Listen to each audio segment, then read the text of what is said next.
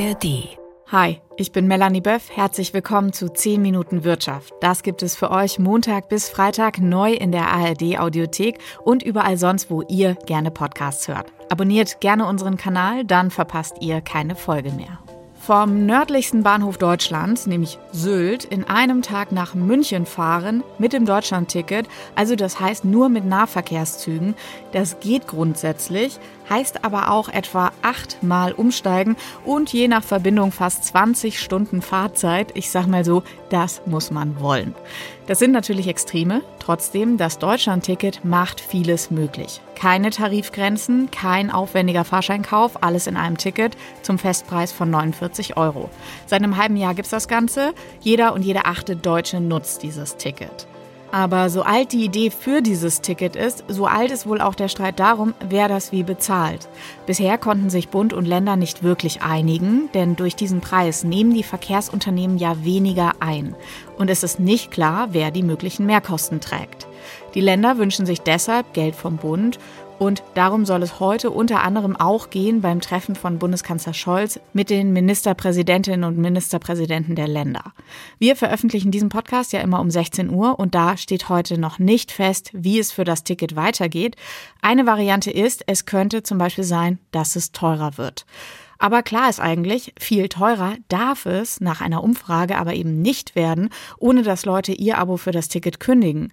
Das ist das Ergebnis einer Umfrage des YouGov-Instituts und demnach ist für mehr als ein Drittel der Befragten die Preisgrenze mit 49 Euro jetzt schon erreicht. Trotz unklarer Zukunft, Bundeskanzler Scholz und Bundesverkehrsminister Wissing loben das Deutschland-Ticket in höchsten Tönen. Und wir fragen uns, zu Recht? Und genau deswegen wollen wir heute Bilanz ziehen. Bleibt also gerne dran, denn wenn ihr diese Folge gehört habt, wisst ihr in nur gut zehn Minuten, was das Deutschlandticket wirklich gebracht hat, wo es Probleme gibt und worüber sogar gestritten wird.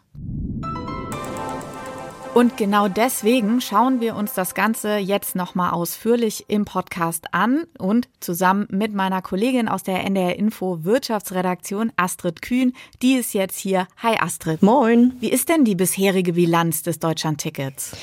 Also über 10 Millionen Menschen abonnieren es. Rund 40 Prozent von ihnen hatte vorher bereits ein ÖPNV-Abo. Die profitieren jetzt also vom günstigeren Preis. Die Hälfte der Abonnenten hat den ÖPNV vorher auch schon ab und zu genutzt, ist jetzt mit dem Deutschland-Ticket aber dauerhaft dabei. Und ganz neu für den öffentlichen Verkehr begeistern konnte man 8 Prozent von diesen 11 Millionen Deutschland-Ticket-Nutzerinnen und Nutzer. Zum Vergleich vielleicht in den drei Monaten, in denen es vergangenes Jahr das 9 9-Euro-Ticket gab, da wurden fast 60 Millionen Stück verkauft. Also grob gerechnet sind das pro Monat jetzt doppelt so viele gewesen wie beim Deutschland-Ticket. Man muss aber auch sagen, das war natürlich kein Abo. Man hatte es schon mit wenigen Fahrten wieder rausgefahren, weil es wirklich sehr günstig war und insofern ist es vielleicht auch kein ganz fairer Vergleich. Ja, nicht so ganz. Äh, wird das am Ende als Erfolg gewertet? Also was genau finden die Leute gut? Also das Deutschland-Ticket gibt es jetzt ja rund ein halbes Jahr. Es gibt inzwischen auch einige Umfragen dazu, zum Beispiel vom Marktforschungsinstitut YouGov. Und da wird ähm, von den Befragten gelobt vor allem die übersichtlichere Tarifstruktur. Also es gibt jetzt ein Ticket, das gilt deutschlandweit im Regional- und Stadtverkehr. Und klar, für Menschen, die vorher schon viel mit den Öffis unterwegs waren, für die sind die Fahrten jetzt definitiv günstiger geworden und das ist ein viel genannter Punkt. Okay, also positive Punkte. Jetzt natürlich auch über die andere Seite sprechen wir auch. Wo gibt es Probleme? So ist das immer, ne? Ja, also gerade für Studentinnen und Studenten gibt es tatsächlich offenbar noch keine gute Regel. Das Deutschlandticket kollidiert nämlich mancherorts mit dem Semesterticket, sodass das für Studentinnen zum Teil sogar mehr zu zahlen ist als davor. Und deswegen erwägen einzelne Hochschulen sogar schon, die Verträge jetzt zu kündigen. Und das würde ja wiederum auf einen Schlag weniger Abos vom Deutschlandticket bedeuten. Weiterhin kritisiert werden äh, fehlende Mitnahmemöglichkeiten, zum Beispiel von Kindern oder anderen Personen, etwa am Wochenende. Und der Verbraucherzentrale Bundesverband, der hat inzwischen einige Beschwerden gesammelt. Demnach würde nämlich die Buchung des Tickets, die ja fast ausschließlich online oder in einer App erfolgt, die würde zu oft nicht funktionieren. Hm, teilweise wurden da auch Beträge mehrfach abgebucht oder die Tickets sind einfach aus den Apps verschwunden, was dann bei der Fahrkartenkontrolle ähm, zum Teil, naja, nicht so vorteilhaft war. Probleme mit dem Ticket und der App äh, hatte ich tatsächlich persönlich auch. Ähm, bin nämlich so ein bisschen äh, in die Abo-Falle getappt. Ich wollte es nämlich schon zweimal kündigen, weil ich es tatsächlich gar nicht so häufig benutze und weil ich einfach viel Fahrrad in der Stadt fahre.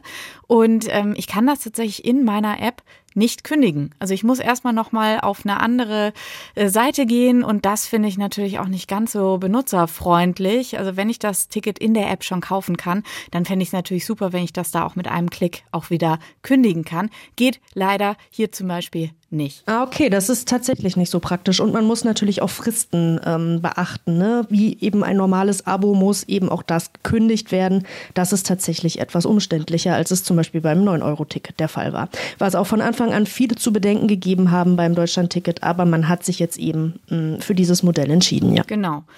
Jetzt ähm, heißt das aber konkret, es ist noch immer nicht klar, ob es nach 2024 überhaupt weitergeht, oder? Ja, genau. Also es betonen zwar immer alle, dass sie das Ticket behalten wollen. Der Bundesverkehrsminister Volker Wissing bezeichnet es auch immer wieder als großen Erfolg. Aber wer es finanziert, darüber gibt es eben Streit. Also konkret geht es darum, dass ursprünglich Kosten von drei Milliarden Euro für das kommende Jahr 2024 veranschlagt waren. Die wollten sich Bund und Länder teilen. Da gibt es auch einen Beschluss damit ist auch alles fein. Nun gehen die Verkehrsunternehmen aber davon aus, dass sie 4,1 Milliarden Euro Mehrkosten haben. Denn auch bei denen sind die Kosten gestiegen. Sie müssen teilweise auch höhere Löhne zahlen wegen Tarifabschlüssen. Und außerdem fehlen eben Einnahmen. Klar, ne? die Verbände nehmen ja pro Fahrt jetzt weniger Geld ein als früher. So, nun ist es so, dass der Bund seine Zusagen aber bislang nicht erhöhen möchte.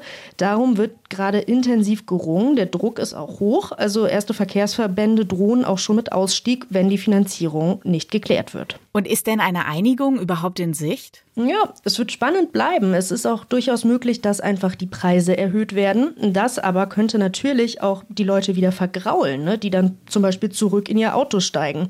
Und zudem war ursprünglich auch mal davon die Rede, dass dieser 49-Euro-Preis für die ersten beiden Jahre gelten soll. Und weniger Abos würden natürlich auch wiederum weniger Einnahmen für die Verkehrsbetriebe bedeuten. Also der Verkehrsminister Wissing jedenfalls macht bisher keine Anstalten, etwas von den gestiegenen Kosten zu schultern. Und schauen wir mal, ob von Bundeskanzler Olaf Scholz bei der Konferenz heute vielleicht nochmal andere Signale kommen. Bisher sah es nicht danach aus.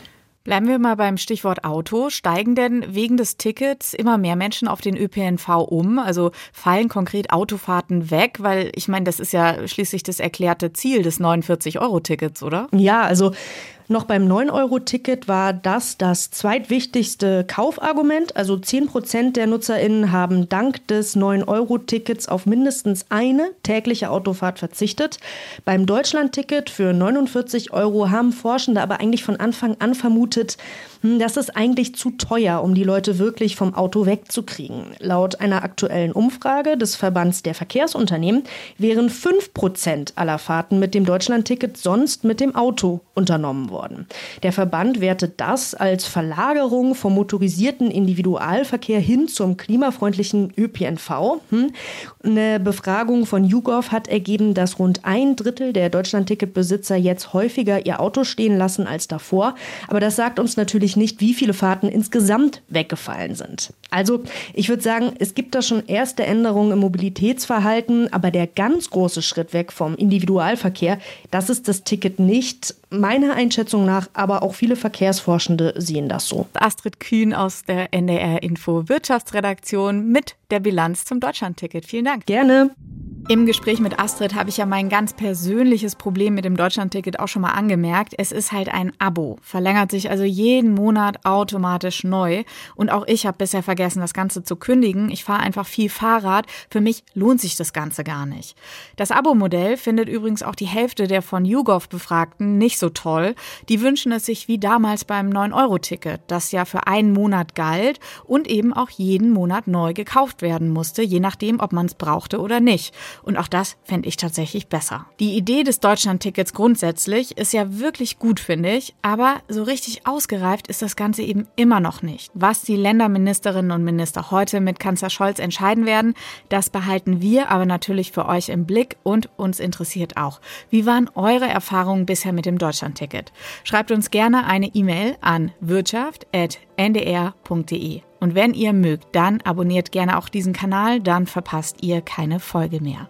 Und zum Schluss noch ein Podcast-Tipp für alle, die auch bei Fahrten mit dem IC und ICE sparen wollen. Im Podcast Dreimal besser besprechen meine Kolleginnen und Kollegen vom Bayerischen Rundfunk immer drei Ideen zu einem ganz konkreten Problem. Und in einer Folge ging es eben kürzlich darum, mit welchen Tipps ihr besonders günstig an Bahntickets kommt. Den Link zur Folge findet ihr in den Show Notes und damit wünsche ich euch einen schönen Tag. Ich sage Bis morgen.